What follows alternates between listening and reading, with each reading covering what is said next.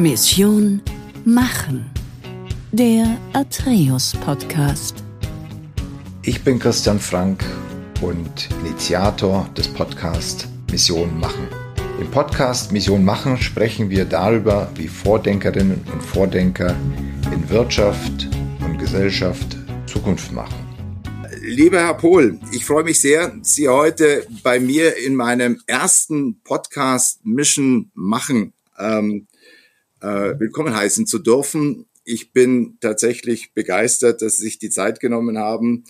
Äh, ich glaube, Sie bringen tatsächlich alles mit, um Sie wirklich als Macher und Vordenker bezeichnen zu dürfen und äh, damit tatsächlich einen würdigen Start dieser Reihe möglich zu machen. Das Motto dieses Podcastes ist es, Vordenken, machen statt jammern und resignieren.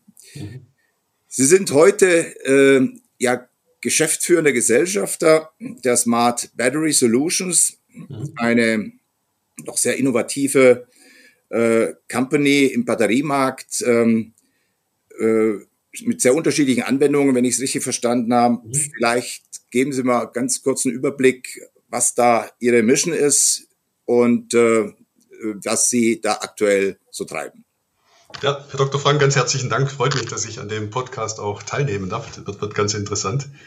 Das Thema Machen ähm, ist wirklich, wirklich spannend. Ich habe mal, man guckt da immer mal ins Internet rein, was Machen eigentlich das Internet dazu sagt. Und gibt es auf der einen Seite herstellen, fertigen, anfertigen, produzieren. Das ist so, ja, machen, schon mal nicht, nicht ganz verkehrt, dass man was macht. Spannender wird dann aber, wenn das Thema heißt, verursachen, bewirken, hervorrufen, äh, da wird das Thema schon interessanter, als wenn es eher die, die proaktive Aktion reingeht. Aber ganz kurz mal, ähm, wie Sie richtig gesagt haben, aktuell CEO und Gesellschafter der Smart Battery Solutions in der Nähe von Aschaffenburg in Kleinholstein. Wir sind ein kleines, mittleres Batterieunternehmen, das im Wesentlichen Lithium-Ionen-Batterien äh, entwickelt, fertigt. Also entwickelt heißt ähm, die ganzen äh, Batterie, äh, das Batterie, die Batteriemanagementsysteme, die Software dafür, die Hardware dafür, aber auch die Batterie-Packages für die verschiedenen Anwendungen. Und verschiedene Anwendungen heißt bei uns mit, unseren, mit unseren circa 110, 115 Mitarbeitern, Mitarbeiterinnen äh, sind wir sehr stark aktiv im, ich sag mal, ich nenne es mal im exklusiven Wassersport. Also wenn Sie auf einem elektrischen Vollboard stehen, haben Sie eine hohe Wahrscheinlichkeit, dass da eine Batterie von Smart Battery Solutions drunter ist. ähm, E-Bike-Markt, auch das Thema Lastenfahrrad, die sogenannte wir kommen also von der Micromobility in die Minimobility. Die Lastenfahrräder gehören eher zur sogenannten Minimobility. Auch ähm, was das Thema fahrerlose Transportsysteme in, in der Industrie betrifft, sind wir stark aktiv, haben da viele Anwendungen drin und zunehmend auch in der, in der Robotik. Ähm, Robotik, sei es jetzt Agrarrobotik, ist gerade ein sehr großes Thema. Oder auch ähm, autonome Roboter, die in Erdbebengebieten unterwegs sind, dann teilweise um Opfer zu suchen. ähm, sind einige mit unseren Batterien dann auch unterwegs. Und ähm, von dem her ist das ein sehr spannendes Thema. Das Unternehmen wächst extrem, muss man dazu sagen. Als ich vor vier Jahren angefangen habe, in etwa, waren wir noch klein, mit in etwa 6 Millionen Euro Umsatz. Jetzt sind wir bei 24 Millionen, haben uns vervierfacht.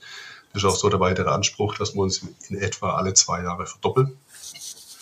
Und ähm, sind da ganz spannend unterwegs. Und natürlich auch das Thema Innovation treibt uns extrem um in dem Batteriethema, auch in dem Connectivity-Thema. Äh, wie können Sie auch, wenn Sie eine weltweite Batterieflotte haben auf dem Markt, beispielsweise ähm, ja, fahrerlose Transportsysteme, wie können Sie von Ihrer Zentrale aus den Status der Batterien auch erkennen, steuern und gegebenenfalls auch präventiv irgendwelche Austausche starten? Also da haben wir eine ganze Menge zu tun. Macht Spaß und da geht auch richtig die Post ab. Da geht die Post ab, absolut. Äh, ich glaube, da ist tatsächlich das Machen wirklich angesagt. Äh, sehr schön. Sie haben äh, ja auch eine, eine, eine Definition. Ich habe mich tatsächlich da im Vorfeld auch damit beschäftigt, was ist eigentlich machen, was heißt eigentlich machen. Ich habe noch ein Synonym, das Thema Ausführen, also vor allem das, ja. das, das, das Umsetzen, was, was glaube ich auch ganz wesentlich ist, weil was hilft uns die schönste Idee, wenn wir sie dann nicht auf die Straße bringen. Heute sind sie Gesellschafter, heute sind sie äh, Unternehmer, aber sie waren ja nicht immer Unternehmer, es sei denn, das weiß ich nicht. Sie haben schon als, als äh, Schüler oder vielleicht sogar schon im Kindergarten Ihr erstes Unternehmen gegründet. Aber soweit ich weiß, haben Sie ja auch tatsächlich mal in einem Großkonzern als Trainee gestartet äh, und sind dann äh, später sehr steil die Karriereleiter hochmarschiert, immer in Corporates. Vielleicht äh, nehmen Sie uns einfach mal auf Ihre Reise mit von vom, vom äh, mal Trainee bis zum Unternehmer. Ja. Na, vielleicht fange ich noch, äh, mache ich sehr gern eine Stufe vorher an. Ich hatte ja ähm, in Stuttgart Maschinenbau studiert und in London noch äh, Maschinenbau studiert und habe dann als Student bereits mit einem Freund zusammen eine GmbH gegründet. Ja, sehen Sie, dachte ich mir. Die, und wir haben die äh, im Wesentlichen die Uni Stuttgart ausgestattet mit, mit Rechnern. Ähm, wir waren für Sun Microsystems waren wir sogenannter Value-Added Reseller. Äh, konnte ich sogar die Hochschulrabatte von Sun selbst konnten wir unterbieten und haben auch noch ordentlich Geld verdient. Ähm, bis wir dann irgendwann gemerkt haben, das Studium, das funktioniert eigentlich gar nicht mehr vor lauter, vor lauter äh, Computerverkauf und Service machen. Und hatte ich mich wieder fokussiert auf das Studieren und bin dann nach dem Studium, habe ich erstmal diese Selbstständigkeit aufgegeben, bin zu dem großen Automobilhersteller in Stuttgart gegangen, war da als Trainee tätig und dann, wie Sie gesagt haben, in verschiedenen Funktionen, so ganz klassisch die, die Karriereleiter hochmarschiert, Teamleiter geworden, Abteilungsleiter geworden, Bereichsleiter geworden. Und ähm, war da in verschiedenen Funktionen. Das jetzt erst im Qualitätsbereich, war dann im Einkauf, war auch im Strategiebereich ein großes Restrukturierungsprojekt geleitet, auch ein großes ähm, Thema in Berlin in der Geschäftsführung von Tollcollect gewesen für Daimler, um das Mode-System wieder zum Laufen zu bringen mit den Kolleginnen und Kollegen von T-Systems und auch von den. Das war ja, glaube ich, zu der Zeit wirklich ein Projekt, das äh, vielen äh, graue Haare hat wachsen lassen und, und, und viel, viel Sorgenfalten bereitet hatte. Ja, ja natürlich. Das, das Krisenprojekt. Ne? Das Thema war eigentlich, ähm, es hieß auch intern immer, dass es eigentlich fast unmöglich sei, das wieder zum Laufen zu bringen. Aber man muss sagen, wir haben, ähm, im, es war im März 2004, wo wir dorthin gekommen sind, haben es mit viel Glück, mit viel Können auch und mit viel, mit viel, mit viel Machen dann auch geschafft, das System wieder zum Laufen zu bringen, dass wir im Dezember 2004 dann die Betriebserlaubnis erhalten haben und im Januar 2005 dann wirklich gestartet sind mit der Maut. Und ähm, das war natürlich eine extrem, extrem spannende, herausfordernde Zeit aus einer eher wohlbehüteten Konzernumgebung eigentlich rauszugehen in so ein Joint Venture, ähm, das in den, in den Medien präsent war. Auf einmal habe ich mich auch im Fernsehen gesehen. Äh, wir waren am 15. März 2004 haben wir begonnen, drei Tage vorher ähm, oder zwei Tage vorher hatte ich das mitgeteilt bekommen, dass ich in Berlin auf einmal bin und ähm, waren dann am Dienstag, 16. März 2004 auf einmal auf der, auf der, Presse, äh, auf der Bundespressekonferenz äh, haben uns wiedergesehen und also ähm, war eine extrem spannende Zeit und das war so der Punkt, muss sagen, wo ich dann auch extrem angefangen habe nachzudenken. Es gibt auch noch andere hochgradig interessante Themen außerhalb der klassischen Corporate-Welt. Und bin dann aber wieder zurückgegangen in den Konzern, habe einen, ähm, hatte damals dem damaligen Finanzvorstand, dann den Bodo Über, der für uns auch zuständig war, gesagt, ich würde eigentlich ganz gerne entweder ein Fahrzeugprojekt leiten oder weiter in dem Thema Restrukturierung. Und hatte dann ein Restrukturierungsprojekt geleitet bei Daimler, ähm, wo es darum geht, Mercedes, Pkw und Chrysler besser zusammenzuführen, aber auch die Verwaltungsbereiche, ähm, die Verwaltungskosten vor allen Dingen runterzufahren, was wir dann auch gemacht haben. Und äh, bin dann danach in eine Tochtergesellschaft von Daimler gegangen, die Geschäftsleitung der Mercedes-Benz Technology, großer Ingenieurdienstleister. Und ähm, als dieses Unternehmen dann aus verschiedenen Gründen verkauft wurde, hatte ich mich dann entschieden, das Unternehmen zu verlassen, bin dann zu Freud gegangen großes deutsches Familienunternehmen mit 60.000 Mitarbeitern. Ich war in der Division Freud Industrial Services, Industriedienstleistung. In der Geschäftsführung werden so knapp 20.000 Mitarbeiter und hatte da die Engineering Services geleitet. Flugzeugentwicklung, Schienenfahrzeugentwicklung und in der äh, Automobilentwicklung vor allem Dingen Produktionsplanung gemacht und hatte dieses Thema circa drei Jahre lang begleitet und war dann im Beirat ähm, eines Stuttgarter Digitalunternehmens, bin darum gebeten worden, der Macke-Vision Mediendesign GmbH, wurde dann gebeten, in die Geschäftsführung zu, zu kommen und auch Gesellschafter zu werden, was ich dann gemacht habe. Äh, das haben wir vier Jahre lang das Unternehmen schön wachsen lassen, begleitet und dann verkauft an Accenture im Jahr 2018. Und ich habe noch ein Jahr lang die Integration gemacht, zusammen mit den Kolleginnen und Kollegen von Accenture und ähm, bin dann nach einem kleinen Zwischenstep zu Smart Battery Solutions auch wieder in den Beirat, wurde dann gebeten, die CEO-Funktion zu übernehmen von der, von einer Private Equity Gesellschaft, die bei Smart Battery Solutions drin ist, die Firma GIMF, äh, die auch bei der Marke Vision schon drin war. Und das mal im Schnelldurchmarsch, ähm, wie ich jetzt seit 2019, 20 erst im Beirat war und dann in die Geschäftsführung äh, Anteile auch gekauft habe. Und ja, und jetzt Unternehmer sind. Jetzt Unternehmer sind. Äh, gut, das waren Sie vorher auch schon. Aber wann, wann gab es da so diesen Triggerpunkt? Wann gab es da das Momentum, dass Sie gesagt haben, okay, Corporate hat alle, hat seine, seine Vorzüge und ist sicherlich spannend auch in der Diversität der Themen und Aufgabenstellungen. Sie haben ja wirklich sehr bunt und sehr unterschiedliche Aufgabenstellungen genommen, aber Unternehmer sein ist ja nochmal was anderes. Sie sind hier wirklich für vieles selbst verantwortlich. Genau. Äh, die, die, die Last auf ihren Schultern ist deutlich äh, schwerer. Ja. Was, was war so der, der Triggerpunkt oder gab es den nicht, sondern eigentlich waren sie es von der, von der Studentenzeit schon äh, ausgerichtet auf, auf äh, Unternehmertum? Ja, also ja, ja, ja und nein. Ähm, das Unternehmertum als Student, das hat extrem viel Spaß gemacht. Mir hat dann aber auch die Zeit ähm, beim Daimler als Trainee und in verschiedenen Hierarchiestufen sehr viel Spaß gemacht. Ähm, der, eigentlich kam der, äh, der, der wirklich ernsthafte Gedanke, wo ich mich beschäftigt habe, ähm, mehr in eine Unternehmer, ähm, in, auf die Unternehmerseite zu gehen, kam eigentlich bei Toll Collect, wo wir mhm. in einer kleinen Projektgesellschaft damals mit 1200 Mitarbeitern, äh, ich Geschäftsführer war und letztendlich dann, nachdem ich wieder zu Daimler zurückgekehrt war, ähm, war der Trigger, ich sage immer, sowohl ein gewisser Anlass als auch, als auch eine Chance, die da war. Der Anlass war der Verkauf der Mercedes-Benz Technology von Daimler ähm, und gleichzeitig die Anfrage von Seiten Freud, ob ich nicht Lust hätte, in die Geschäftsführung zu kommen von zu Freud Industrial Services, wo ich dann gesagt habe, passt ganz gut zusammen. Mhm. Und ähm, also von, von dem her war es so eine Mischung aus aktiv rausgehen ähm, äh, und gleichzeitig aber auch ähm, dann äh, ein Start der Gedanken über den, über den geplanten Verkauf oder über den durchgeführten Verkauf der Gesellschaft. Und ähm, das war dann eigentlich schon der Weg, der sehr klar war. Freud war extrem dezentral aufgestellt, da waren sie wirklich komplett Unternehmer im Unternehmen mit, mit, einer, mit der kompletten Verantwortlichkeit. Und dann war der Schritt aber auch klar weiter, wo ich sage, hey, ich will mit eigenem Kapital in Unternehmen einsteigen und wirklich, wie Sie sagen, die äh, nicht nur die Last, sondern auch die Freude auf die eigene Schulter nehmen. die Früchte, die Früchte des Schaffens, des Machens dann auch. Ein, die Schläge bekommen wir die Früchte ernten. Ja, ja, ja. Gibt es, gibt es einen gemeinsamen Nenner, äh, den Sie jetzt so rückblickend erkennen? Das sind ja meistens Muster, die man nicht selbst plant, sondern eher in der, in der Retrospektive vielleicht erkennt, die, äh, sag mal, äh, in jedem ihrer, ihrer Entwicklungsstufen ähm, sagen wir, sichtbar waren?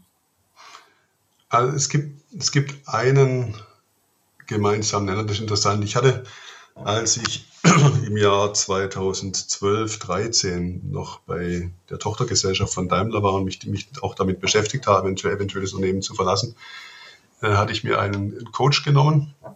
Das war ganz interessant dann mit ihm mal, hatte ich eine spannende Aufgabe gehabt, sagen, ich soll mein ganzes Berufsleben durchgehen und, und nur gucken, wo war ich erfolgreich. Kein Misserfolg nicht, sondern nur mhm. die Erfolge angucken und mal draufschreiben, zu sagen, was, was war die schwierige, es ging um, um, um herausfordernde Aufgaben, ähm, wie habe ich sie gelöst, um dann zu erkennen, mal über einen Zeitraum von, letztlich war es ja gut, von 1994 bis 2013, dann, um zu erkennen, ob es da Muster gibt. Also mhm. Muster gibt, wo ich Spaß habe und weil ich erfolgreich bin. Hochgradig, hochgradig interessantes Thema. Mhm. Und es gab eigentlich immer ein, ein, ein, ein Muster, das hieß, äh, gut, erfolgreich war ich generell nur dann, wenn ich, wenn ich Spaß hatte. Mhm. Und wann hatte ich Spaß? Spaß hatte ich dann, wenn ich eine performante Umgebung hatte mit herausfordernden Aufgaben. Ähm, performante Umgebung war bei mir eigentlich immer, dass ich entweder ein sehr gutes Team um mich herum hatte oder es relativ schnell geschafft habe, dann mir ein gutes Team äh, um mich herum zu gestalten, auch teilweise mit ähm, eher unpopulären Maßnahmen, die dann auch zu treffen waren. Und das war eigentlich, mir ging es nicht darum, das war auch interessant, das zu erkennen, nicht darum, ich brauche 10.000, 20.000, 30.000 Leute um mich herum, sondern vor allen Dingen spannende Aufgabe, spannendes Ziel ähm, und ein performantes Team um mich herum, um wirklich als Teamplayer, als Spielertrainer, äh, wie ich jetzt eher bezeichnen würde, ähm, dann auch entsprechend ja, Vollgas zu geben. Und das war interessant. Das kam wirklich aus dieser, aus dieser Analyse, die wir mal gemacht haben über die, über die, über die, über das gesamte Berufsleben, kam das sehr klar raus, dass ich, ich bin niemand, ich brauche, ich muss nicht der König von 100.000 ähm, Preußen sein, ähm, sondern eigentlich ich brauche ein performantes Team, ich brauche eine herausfordernde Aufgabe. Und wenn ich das Team nicht habe, muss ich in der Lage sein, das zu gestalten. Dann auch. Sie hatten mir ja mal erzählt, Herr Pohl, dass es für Sie wichtig ist, Spaß zu haben genau. und Leidenschaft. Ja. Leidenschaft am Thema, aber Leidenschaft hat ja auch irgendwas mit Leiden zu tun. Also auch die Fähigkeit, ja. eben zu leiden in bestimmten Situationen. Ähm, das ist ja auch vielleicht eine Attitüde, äh, die man als Sportler ja äh, quasi ja, mit aufnimmt. Sie sind da, glaube ich, auch sehr sportlich unterwegs und äh, vermutlich ist das ja auch vielleicht ein Charakterzug, der das aus ihnen gemacht hat, was sie, was sie heute sind. Ja, das, äh, das, das Thema Leidenschaft ist, hat, hat zwei Teile, Leiden und Schaffen. Ja. für, für, den Schwaben, der, der ich ja bin, ich versuche zwar hier Hochdeutsch zu sprechen, aber es klappt nicht so ganz, ist ja so, wenn du was schaffst oder dann rechtschaffend bist, das ist ja die höchste Stufe des Schwäbischen, der, der schwäbischen Erkenntnis. aber ähm, in, der, in der Tat, ich meine, ich hatte Ihnen ja geschildert, dass ich von Kindesbeinen an extrem viel Sport gemacht habe, auch ähm, so quasi, ich sag mal, fast im Leistungssport unterwegs war. Ich sage mhm. fast, weil es dann noch nicht so ganz war. Aber ähm, das Thema ist immer die, ähm, wie, schaffe ich eine, wie schaffe ich wirklich eine Verbindung zwischen der herausfordernden Aufgabe, natürlich einer Lösungsfindung und dem, und, dem, und dem Spaß im Unternehmen für, für mich, für meine Umgebung. Und ähm, das, äh, das ist immer eine, eine Fragestellung eigentlich des, ähm, das Werteverständnis auch. Also wie schaffe ich ein Wertesystem im Unternehmen, wie schaffe ich ein Wertesystem in der Umgebung, dass wir von einer, klar, wenn wir eine Aufgabe haben, da hinten stehen zehn Klaviere, die müssen weggetragen werden, das, die Aufgabe ist klar. Ähm, dann hast du irgendwas, irgendeine Zweckgemeinschaft, um die zehn Klaviere wegzutragen, mhm. sind nur 20. Das Spannende ist aber eher, wenn man, ähm, wenn man, wenn man hin zu einer Wertegemeinschaft kommt und dann eher über, sich über eine Sinngemeinschaft unterhält. Und das heißt, warum machen wir das eigentlich? Warum, warum werden die 10 oder 20 glaube ich, oder wenn es 30 sind, 30 weggetragen?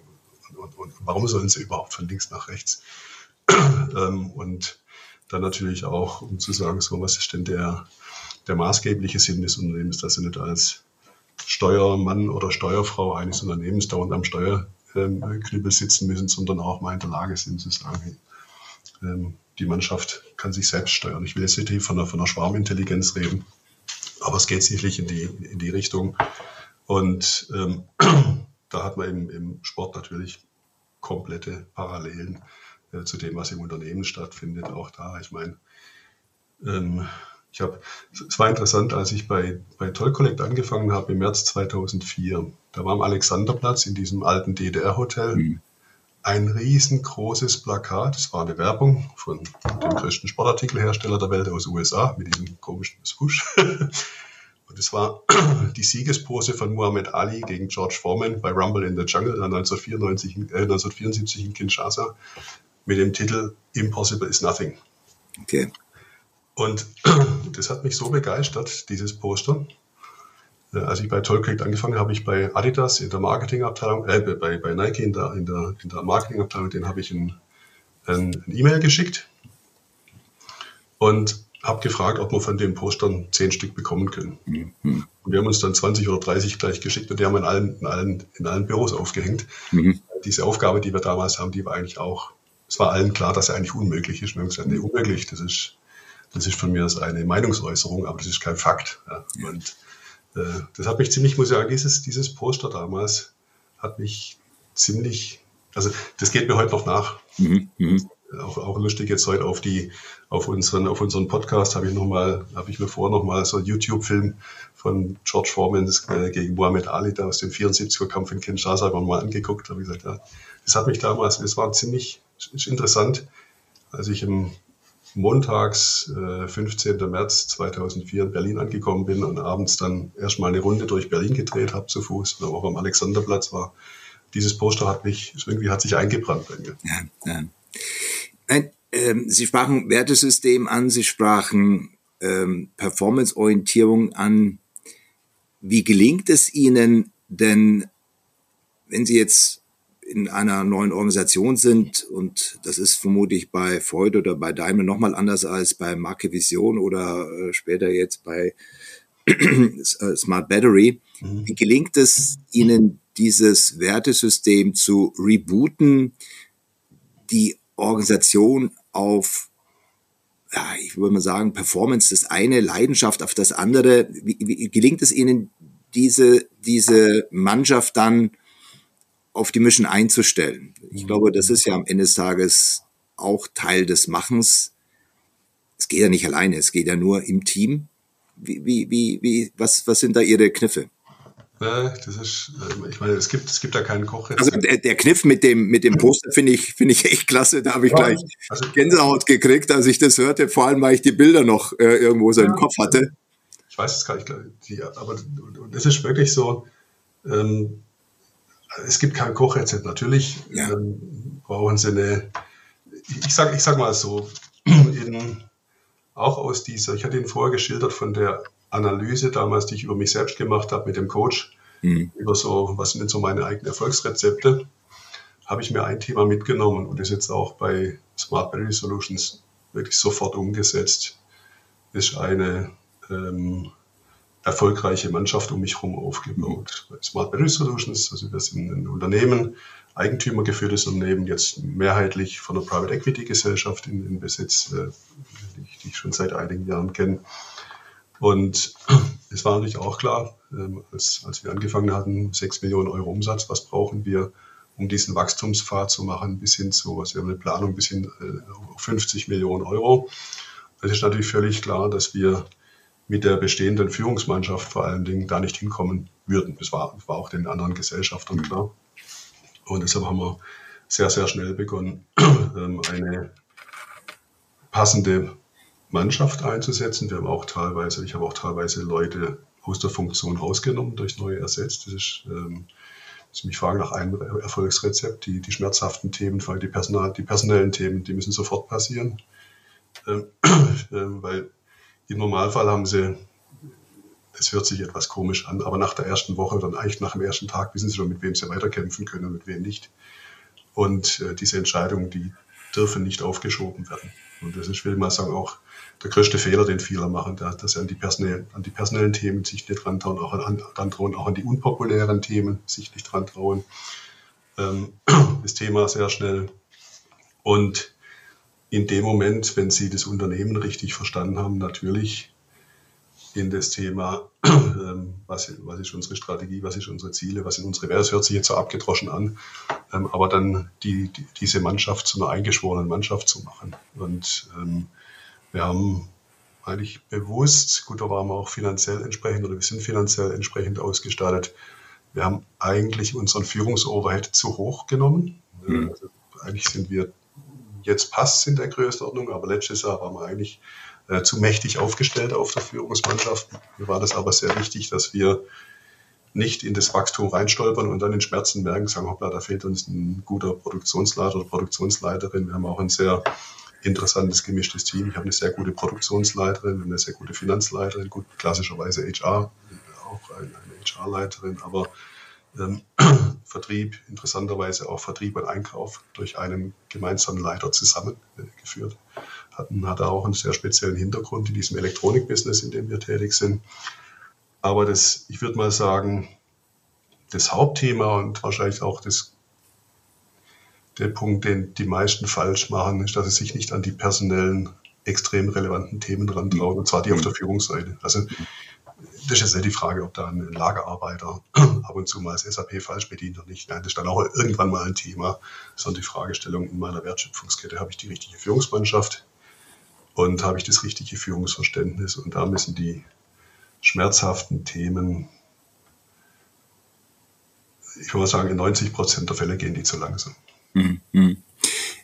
Jetzt, jetzt ist man, also das ist jetzt meine These, das können Sie äh, bejahen oder, oder verneinen, aber als, als Macher, so wie wir jetzt gerade darüber reden, ja geneigt, gerne Geschwindigkeit aufzunehmen äh, oder hohe Geschwindigkeit aufrecht zu halten. Mhm. Und äh, Sie sprachen an das Team zu formen, das verstehe ich voll und ganz. Und, und trotzdem ist ja nicht jeder im Team ein Macher, nicht jeder im Team mit dem gleichen Gen ausgestattet.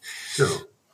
Wie schaffen Sie es, die Mannschaft trotzdem mitzunehmen, nicht zu überfordern, nicht zu overpacen, dass es am Ende des Tages doch quasi konstant die gleiche oder in die richtige Richtung geht? Ja gut, die, die ich sage, wenn alle, wenn alle die gleiche Vorstellung hätten von Geschwindigkeit und wie ich Ziele erreiche, da brauche ich die alle, da könnte ich alles selber machen. Also ich bin ja extrem froh, dass wir auch Leute haben, die bewusst die Themen lieber zweimal, dreimal hinterfragen, bevor wir dann hurra auf sie mit Gebrüll gehen, äh, dass wir, dass wir äh, nicht nur verschiedene Kompetenzen, die hast du sowieso. Es ist ja, ja. auch Leute, die, ähm, die etwas bedenklicher und also nicht, nicht bedenklich, sondern deutlich analytischer unterwegs sind. Manche, die eher ähm, ähm, äh, lieber, ich sag mal, etwas schneller dann, dann unterwegs sind, die, die, die Mischung macht's. Und in Summe aber ist das, das Verständnis, auch hört sich abgedroschen an von dem Ziel und in welcher, in welcher Geschwindigkeit wollen wir die Ziele erreichen. Ähm, die ist natürlich entscheidend und die, die steht auch nicht zur, steht nicht zur Diskussion. Sie steht natürlich zur Diskussion im Sinne, haben wir noch die richtigen Mittel in, in der Hand? Ähm, sind wir denn noch richtig unterwegs? Also ich funktioniert die Akquise noch, funktioniert der Markt noch? Oder in den letzten zwei Jahren, übrigens ein gutes Beispiel, in den letzten, in den letzten Jahren Elektronikbeschaffung. Ähm, wir hatten auch gedacht, eigentlich so knapp vor zwei Jahren, also weil man die Batteriezellenversorgung extrem gestockt hat, weil die unsere großen koreanischen Lieferanten uns nicht mehr beliefern. Die beliefern uns auch jetzt nicht mehr ähm, weil die gesagt haben, nö, ich fokussiere mich auf die BMWs, Daimlers und Stiels und Husqvarnas dieser Welt. Ist doch besser, wieder so einen, irgendeinen Großhändler zu beliefern, der dann kleine beliefert und die mehr Zeugs macht. Ähm, jetzt kann ich mich natürlich hinsetzen und sagen, okay, alles schlimm und ähm, oder dann auch, als sich das etwas beruhigt hatte auf der Elektronikseite, eventuell auf einmal für, ich ähm, klassische Prozessoren, die 6, 7, 8 Dollar kosten im Normalfall, äh, dann projektbezogen 150 Dollar das Stück. Das kann ich wieder hinsetzen und sagen, die Welt ist schon mir zusammengebrochen. Oder was wir gemacht haben, ist, dass wir nee, wir müssen, wir müssen diesen Markt anders bearbeiten. Und es kam ein Einkäufer auf uns zu, das war interessant, der gesagt hat, liebe Geschäftsführung, in eurem Tunnel ist, dass ihr euch einmal in der Woche hinsetzt und glaubt, alles ganz schlau dann zu besprechen und zu entscheiden. Das funktioniert nicht. Gefragt, warum funktioniert das nicht? Hat gesagt, weil wir brauchen tägliche Entscheidungen. Und zwar tägliche Entscheidung zu dem, ähm, zur chinesischen Tageszeit. Mhm. Der chinesische Markt, und zwar vor allem natürlich die Spot-Buys, also die, die, die tagesaktuell verfügbaren Mengen, die, die es immer gibt, wenn die verfügbar sind, dann muss, er kann es als Einkäufer nicht entscheiden, dass wir mal 500.000 oder eine Million Euro in die Hand nehmen, um ein paar Prozessoren oder MOSFETs oder was auch immer zu kaufen, elektronische Komponenten. Wir haben dann, ähm, was interessant war, sind, auch das Führungssystem in gewisser Weise umgestellt, dass wir auch jetzt noch, jetzt entspannt sich es gerade, tägliche Geschäftsführungssitzung immer von 12 Uhr bis 12.30 Uhr haben und äh, der Einkäufer fängt morgens um 4 Uhr an mit unserem Einkaufsagenten in China die, die Beschaffungsmöglichkeiten durchzusprechen und wenn wir bis 12.30 Uhr eine Entscheidung getroffen haben, geht es in China noch an, die, an dem, der Tag zwar auch schon spät in China, aber es geht dann bei denen noch in die Bestellung ein. Und es sind solche simple Dinge, wo ich sagen kann, wir haben es bei Wettbewerben bekommen, die sind dann in die Kurzarbeit gegangen, die haben die Dinge runtergefahren, haben Bestellungen ausgesetzt und gesagt, nee, wir investieren in den Einkauf. Ähm, wir fahren den Einkauf hoch, wir haben einen, einen, sehr guten chinesischen Einkaufsagenten, der nicht komplett für uns arbeitet, sondern teilweise für uns arbeitet, eingestellt. Einkäufer kam dann zur Geschäftsführung und gesagt, liebe Geschäftsführung, alles gut, was ihr macht, aber so geht es nicht. Ihr müsst jeden mhm. Tag entscheiden. Und dann mhm. haben wir das umgestellt. Und das sind so solche Dinge, äh, was mich ja extrem freut, dass da ein Einkäufer ist kommt. Das, ist das eigentlich dann eine, eine Entscheidung gewesen, die aus Ihrem Team, aus Ihrer Organisation herauskam, angesichts dieser, dieser Entwicklung, die ja für Sie sichtbar, aber vermutlich fürs Team auch sichtbar war, kam dieser Vorschlag dann auch aus der, aus, aus Ihrem Führungskreis oder, oder haben Sie das gewissermaßen vorgegeben? Ist ja auch ein Teil des Wertesystems, von dem Sie gesprochen haben, wenn ja, Sie der, kam, hm? der kam vom Einkäufer über einen Einkaufsleiter. Mhm und war dann fünf Millisekunden später äh, bei mir und dann haben wir das kurz in der, also in unsere Geschäftsführung, wir, wir ja. kleines Unternehmen, 120 ja. Leute, wir sitzen alle im Umkreis ja. von zehn Metern. Da haben wir das, haben wir das kurz entschieden, haben gesagt, also ab sofort jeden Tag 12 Uhr bis 12.30 Uhr Geschäftsführung mhm. und ähm, äh, die Finanzleiterin noch mit dazu, mhm. weil wir wissen müssen, was die Cash-Seite gerade macht, weil das kriegst du auch nicht durch reingucken, ja. welche Excel-Listen raus. Und ähm, äh, das, ist, das ist eigentlich überhaupt das, das Wesentliche, dass die Leute zum einen, ich meine, was wir, was wir auch gemacht haben zu Beginn, was auch dazu gehört, wir haben, also alle sprechen ja von ESG, äh, wir haben auf der G-Seite, auf der Governance-Seite sind wir mhm. klar, haben wir auch von unserer Hausbank, von der Hypovereinsbank, schon fast einen Orden bekommen. Sie haben gesagt, sie haben noch kein Unternehmen unserer Größenordnung gesehen, das das Thema Rollen, Verantwortlichkeiten ähm, so klar geregelt hat, wie wir das wirklich bei uns, ob das Einkäufer ist, Vertriebler oder die Finanzer, äh, Führungskräfte, auch Mitarbeiter, die wissen ganz genau, was sie selber dürfen, was sie nicht dürfen. Und dadurch, man denkt immer durch solche administrativen Themen, da verliert man Geschwindigkeit. Ganz im Gegenteil, wir, massiv, wir gewinnen massiv Geschwindigkeit, weil die Leute entscheidungsfähig sind. Und ja, ja. Gut, aber das heißt, Sie haben ja auch eine relativ flache Hierarchie, vermute ich mal, so dass es also auch, ich meine, Sie sind eine kleine, kleine, wendige, agile Company. Es gibt eine, eine, eine klar, wir sind 100, 110 Leute. Ja. Äh, da gibt es eine, Geschäftsführung, eine, eine dreiköpfige Geschäftsführung. Mhm. Und dann gibt es darunter die, äh, die Führungsebene. Und, gut ist. Klar, jetzt hast du in der Produktion, hast dann auch noch, haben wir dann auch noch, wir haben eine Produktionsleiterin und dann haben wir in den verschiedenen Linien haben wir Linienverantwortliche, die sich darum kümmern, also mhm. produktbezogen Linienverantwortliche natürlich, oder es gibt einen Lagerleiter, mhm. Äh, der wissen muss, wann, wann die Pizza ins Lager kommt. Ja, ja. und, aber, im Prinzip ist Geschäftsführung und die Führungsebene und, und, und fertig. Und das geht, das geht auch nicht anders. Ja. Ähm, Herr Pohl, ich wollte noch mal ganz kurz äh, eine Frage stellen. Machen Innovation, also machen äh, versus Innovation. Ist das ein Widerspruch? Äh, äh, behindert machen Innovation? Ähm, wie, wie würden Sie sich dazu äh, bekennen, respektive wie würden Sie das, das Begriffspaar einordnen? Machen, Geschwindigkeit, Ausführen, Innovation, Zaudern, langsam, bedächtig. Ich, ich weiß es nicht. Was, was ist da Ihre Perspektive? Ich hatte mal in meinem, bei meinem ersten Arbeitgeber in Stuttgart, bei dem großen Automobilunternehmen, war ich verantwortlich für das Thema Innovationsmanagement im Einkauf. Hochgradig interessantes Thema, wo es eigentlich darum ging, ähm, wie schaffen wir Innovationen vom Beschaffungsmarkt in unsere Fahrzeuge rein, hm. bevor sie zu einem Wettbewerber gehen. Äh, was, was müssen wir denn machen? Und da haben wir uns lang damit beschäftigt, mit dem Thema auch. Klar, im Konzern beschäftigst dich häufig mit Definitionen dann auch erstmal, bevor du was, zuschlägst. musst irgendwann zum Vorstand damit laufen oder zum Bereichsleiter. Und ähm, das entscheidende Thema, was, was, was viele kleine Unternehmen vergessen, wo wir auch in Diskussion sind, dass, dass eine Innovation nicht etwas ist, was irgendein Entwickler, Forscher oder egal wer ganz lustig erfindet, sondern eine Neuigkeit, die am Markt einen Erfolg hat. Hm. Ähm, das ist ein großer Unterschied von der Denke her. ähm, ich sage, wie, wie, wie, sorge ich denn, wie sorge ich denn dafür, dass ich wirklich ähm, und ist mal egal, ob ich es ob marktgetriebene Innovation habe, also ich habe am Markt bestimmte Bedürfnisse und ich schaffe eine Entwicklung, eine Innovation für diese Bedürfnisse am Markt oder ich habe eine ganz tolle Entwicklung, weil einem was eingefallen ist und ich gucke, ob es einen Markt dafür gibt und finde dann auch einen. Ähm, aber von, von dem her hat es natürlich immer etwas äh, mit, äh, mit, dem, mit dem Thema Machen zu tun, klar. Ähm, aber natürlich auch die Frage, wie, wie, schaffe ich denn einen erfolgreichen Marktzugang, einen Markteintritt ähm, bei, bei den Themen, die wir haben. Ich kann gut jetzt klassischerweise die Innovationsthemen eigentlich nicht unbedingt reden, die wir, die wir gerade machen. Äh, sonst wäre die Innovation wieder kaputt, weil dann wird es ja, das wollen wir nicht umsetzen. Aber äh, die Frage ist immer, wie, äh, die wir uns immer stellen bei den Themen. Und wir haben äh, bekommen zum Glück von, von unseren Entwicklern, teilweise aber auch von anderen Kolleginnen und Kollegen aus anderen Bereichen. Wir haben so ein paar Batterieverrückte bei uns auch in anderen Bereichen, gerade auch im Servicebereich und in, lustigerweise im Einkauf genauso. Mhm. Ähm, ich fand es immer die Frage zu sagen, okay, mit welchen, äh, mit, mit, welchen, welchen Pilotkunden können wir finden dafür, welche Pilotanwendung können wir finden. Natürlich ist irgendwann die Frage über was kostet denn und ein Business Case dafür und und und ist alles ganz klar.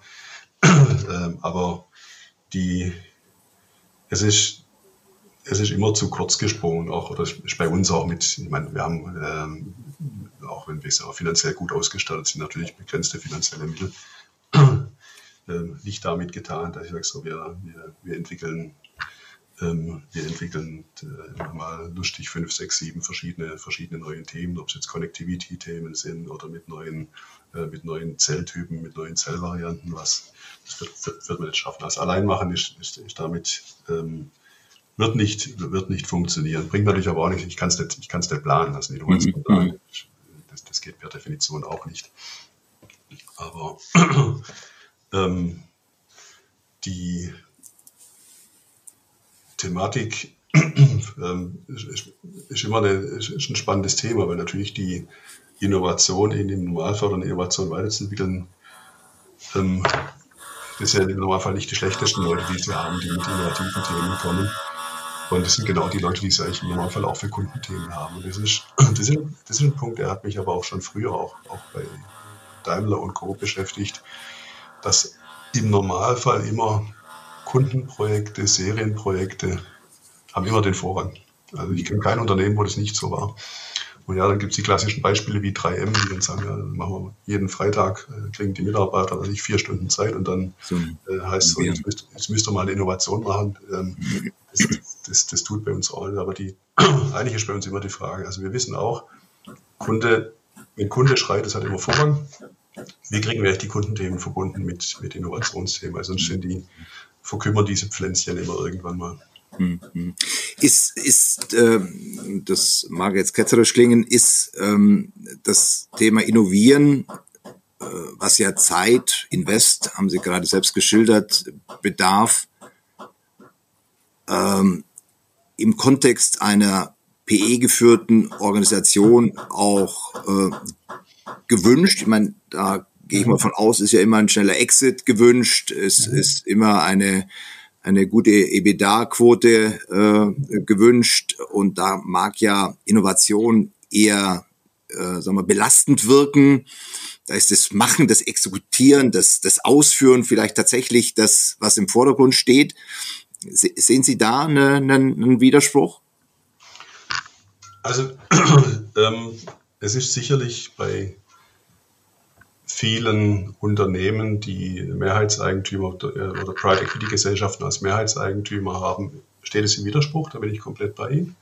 Vor allen Dingen dann, wenn es irgendwelche fixen Exit-Termine gibt oder ähm, sehr, harten, äh, sehr harte ähm, Finanzkennzahlen, die, ähm, die quasi über allem stehen. Wir haben da das große Glück mit unserer Gesellschaft, dass wir eine extrem große Partnerschaft haben mit den Kolleginnen und Kollegen, dass wir ähm, natürlich steigt eine Private Equity Gesellschaft ein, um irgendwann wieder auszusteigen. Das ist ja auch klar. Dafür, dafür, dafür sind sie da. Und mit mehr Geld, als sie eingestiegen sind, das wäre auch nicht ganz verkehrt.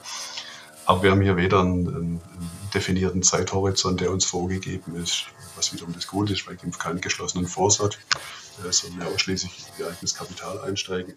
Und ähm, wir hier auch in der in der, klar, und letztendlich geht es jetzt arg um die Fragestellung äh, Umsatzergebnis und natürlich um das Thema Unternehmenswert. Und manchmal macht es durchaus auch Sinn, äh, etwas Ergebnis oder etwas Umsatz einzutauschen gegen bestimmte Dinge, wenn sie dann sagen, das treibt den Unternehmenswert besser. Da sind die extrem langfristig orientiert eingestellt. Und das passt eigentlich zur Denke genau zu einer ganz klassisch eigentümergeführten Denke auch. Mhm. Ich weiß jetzt von Kollegen oder von Kollegen auch, die in anderen Gesellschaften sind, wo andere äh, Finanzinvestoren drin sind, wo das ein bisschen anders läuft. Aber. Äh, war auch für mich der Punkt, warum ich auch, ich meine, wir hatten GIMP schon in meiner vorigen Gesellschaft bei Magavision als Mehrheitseigentümer drin gehabt, warum ich auch sehr gern bereit war, äh, mit GIMP den Schritt zu gehen und zu ja. Smart Value Solutions dann, dann zu gehen. Aber klar, letztlich, am Schluss müssen natürlich die Zahlen stimmen, das ist auch klar. Mhm. Ähm, Herr Pohl, wir haben jetzt viel über, über, übers Machen gesprochen, übers Vordenken gesprochen, mhm. übers Ausführen gesprochen, äh, wenig übers Träumen. Und äh, äh, ich hatte tatsächlich ähm, äh, kürzlich eine, eine äh, sehr netten Diskussion mit einem äh, sehr netten Kollegen, der sagte, vor dem Machen findet vermutlich das Träumen statt. Mhm. Ähm, was haben, haben Sie Zeit zum Träumen oder, oder was sind da die Träume, die letztendlich dann zum Machen führen? Sie, Sie, sprechen ja die Träume in Verbindung mit, mit dem Unternehmen an. Ich meine, ja, Unternehmen mit dem, mit dem, ja, am Ende des Tages reden wir ja über ähm, gesellschaftliche Veränderungen, wir reden über unternehmerische Veränderungen, wir reden über Mitarbeiter, wir reden ja, über das gesamte Ökosystem. Wir konzentrieren uns darauf. Ja, ja das, das, das, ist völlig klar. Nein, ich habe, ich habe, ähm, ich bin jetzt zwar nicht mehr äh, hochleistungssportlich unterwegs, aber immer noch extrem sportlich, fahre sehr, sehr viel Mountainbike ähm, und äh, bin immer noch dabei in der Planung eines Trips über den, über den Hohen Atlas in Marokko. Ähm, 14 Tage Mountainbike-Trip, einmal, einmal hin und einmal zurück, zwischendurch ähm, zwei Tage Rast in Marrakesch. Das ist das so mehr der, der persönliche Traum, wo ich sage, ich muss mal gucken, ob ich es nächstes Jahr März, April schaffe oder im Jahr drauf im März, April. Und, und das geht aber gerade vom, vom Träumen geht es jetzt gerade schon in die Planung über. Ja, sehen Sie, das sind Sie ja schon recht weit. Aber es ist tatsächlich, der erste Schritt ist der Traum, ne? Ja, natürlich, natürlich, wo ich gesagt habe, ich, ich wollte da unbedingt mal hin und, und bei der Firma, ich habe gerade gerade nachgedacht auch. Ich meine, wir haben, wenn Sie, wenn Sie mal zu uns nach Kleinostheim äh, kommen, ich sage immer, da ärgere ich die Kollegen, das sieht ein bisschen aus wie bei den Vereinigten Hüttenwerken bei uns. Ja. Das war äh, da ist halt ein, altes Produktionsgebäude, dann gibt es ein etwas, ein etwas neueres Verwaltungsgebäude und das sind in diesem ganzen Areal sind noch sieben oder acht andere Mieter mit drin. Äh, wenn Sie hinfahren, müssen Sie Glück haben, dass Sie uns überhaupt finden, dass es, dass es Schild Ja, das, das, das, das ist nicht übertrieben. Ja. Das war auch noch, als ich noch im Beirat war, war es immer ein Thema, ich sage, Leute, wenn ich hierher komme, ich will nicht den Parkplatz suchen und wenn ich ihn gefunden habe, stehen da die ganzen Mitarbeiterautos drauf auf, auf den Kundenparkplätzen. Und, ähm, und wir hatten dann noch, auch noch als ich im Beirat habe ich gesagt, wir müssen es doch mal schaffen. Wenn wir dieses ganze Wachstum vorhaben, da brauchen wir sowieso, müssen wir unsere Flächen ähm, ähm, deutlich vergrößern. Und es wäre doch schön, wenn wir für uns und für unsere Mitarbeiter wirklich mal eine Heimat schaffen, auch einen, einen Campus schaffen. Äh, da steht vorne groß Smart Battery Solutions drauf und nicht noch fünf andere Unternehmen oder sechs andere Unternehmen. Und wir haben letzte Woche die Unterschrift geleistet bei unserem Vermieter, dass wir das gesamte Areal bekommen, dass er einen kompletten Neubau, einen Verwaltungsneubau mit uns hinstellt, aber mit ähm, auch mit der, mit der Baugesellschaft, mit der Deutschen Projektbau, da haben wir das Gebäude alles genau geklärt. Und ich sage mal, das war wirklich ein, eigentlich seit, seit, drei, seit drei Jahren ein, ein Traum, den wir gemeinsam auch in der Geschäftsführung hatten, zu sagen, lass uns doch mal das, was wir hier leisten, wirklich auch sichtbar werden. Mhm. Sichtbar werden nicht nur für uns, sondern auch für unsere Mitarbeiter, für unsere Kunden. Und ähm, da haben wir uns wirklich gefreut, wie, äh, wie, wie, wie sonst noch was, dass wir mit unserem Vermieter, der schon sehr alt ist, ein ganz, ganz patenter äh, Kerl mit, mit, ihm und mit seiner Frau, denen das ganze Areal gehört, letzte Woche die Unterschrift äh, geleistet haben über den kompletten Neubau und auch, ähm, dass wir das gesamte Areal, in dem wir sind, äh, mit unseren Farben, mit unseren Logos ähm, ausstatten dürfen und dass die anderen Mieter entsprechend dann auch über die Zeit hinweg, dass die Mietverträge gekündigt werden, wir unser eigenes Areal haben. So dass wir jetzt mhm. auch sagen, äh, unser Beiratsvorsitzende, ähm, Ronald Bartels von GIMF, hat gesagt, jetzt wird er dann eine richtige Firma. Ja, also, ja genau. Ja, das, das, hört sich so, so, so, so, ja, ja. an, aber das ist so ein Thema. Ich weiß, als wir gerade die Frage gestellt haben, das war wirklich ein, ein Traum. Ein. Ja, ich, ja, das ist natürlich auch für die Company schön, also für die Mitarbeiter ja. schön. Das ist dann, dann der sichtbare Erfolg. Ja. Klar, und, und wir haben jetzt gerade ein, ein, anderes Thema, da haben wir auch lang drüber gesprochen. Mein Unternehmen ist sehr stark in der Dachregion unterwegs, mhm. sehr stark in Deutschland, sehr stark in Österreich. Wir haben viele Schweizer Kunden. Gut, wenn man Dänemark auch noch zu Dach nimmt, ist vielleicht politisch nicht ganz opportun, aber da haben wir auch noch ein paar ganz gute Kunden. Ähm, und klar, natürlich der nächste Schritt, äh, den wir uns dann auch vorgenommen haben, auch lang, lang, lang, das Thema, wie, wie kommen wir stärker in die Internationalisierung rein und haben, ähm, sind jetzt gerade sehr stark und sehr gut unterwegs auf dem französischen Markt, jetzt auch zusehends, ähm, also noch in den, in den Startlöchern auch auf dem amerikanischen Markt, US-amerikanischen Markt. Da kommen jetzt ganz andere Themen auf uns zu. Jetzt brauchen wir Legal Entity, brauchen wir keine Legal Entity. Also gehen wir mit den Haftungsthemen dann um auf dem US-amerikanischen Markt.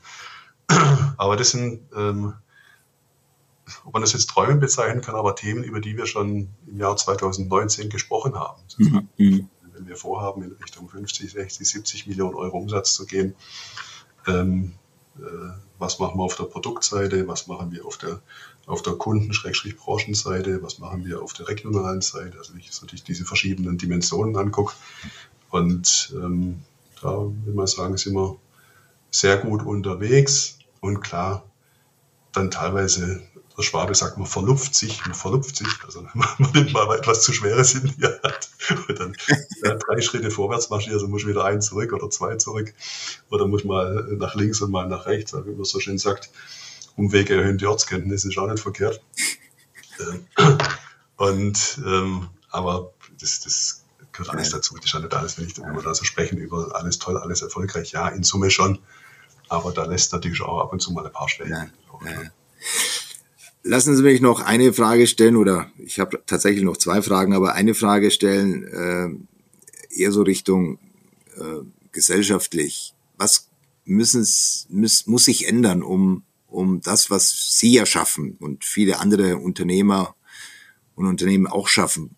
Was muss passieren, dass das auch in Zukunft gelingt? Was ist Ihre Perspektive auf die nächsten zehn Jahre?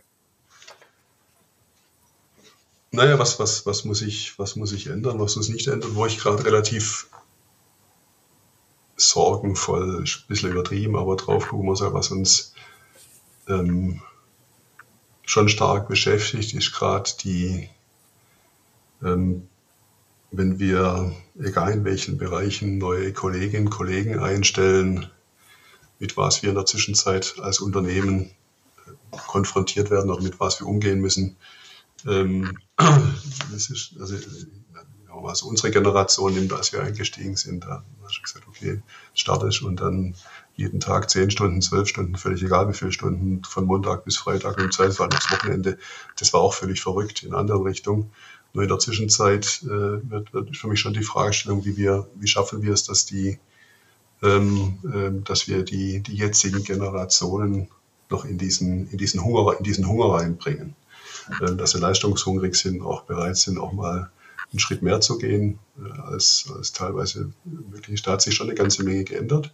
Hat auch, hat auch einige Vorteile. Ich denke, äh, diese sehr vielen Burnout-Themen, die man früher eher noch hatte, die müssen im Normalfall nachlassen. Ich sage, mag es mal vorher zu sagen.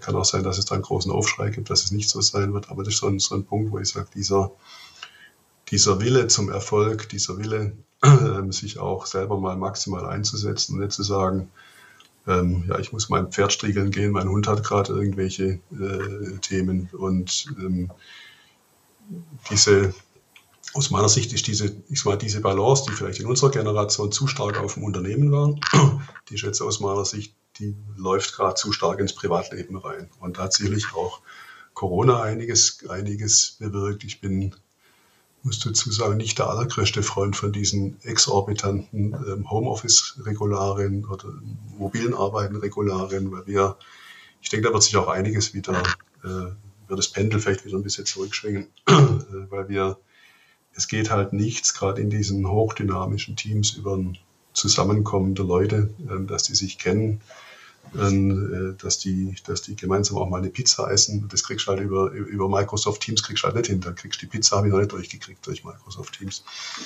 Und äh, das ist so ein Punkt, der mich, ja, ich habe da keine, keine Lösung, aber das ist für mich so ein gesellschaftliches Thema, wo ich sage, mhm. wie können wir denn, wie können wir denn eigentlich sicherstellen, dass, dass die Anforderungen, die wir auch als Unternehmen haben und natürlich mhm. ähm, wollen wir für alle äh, Mitarbeiterinnen, für alle Mitarbeiter auch entsprechende ordentliche, ordentliche Entlohnung, Vergütung haben. Wir wollen mhm. einen langfristigen Erfolg haben.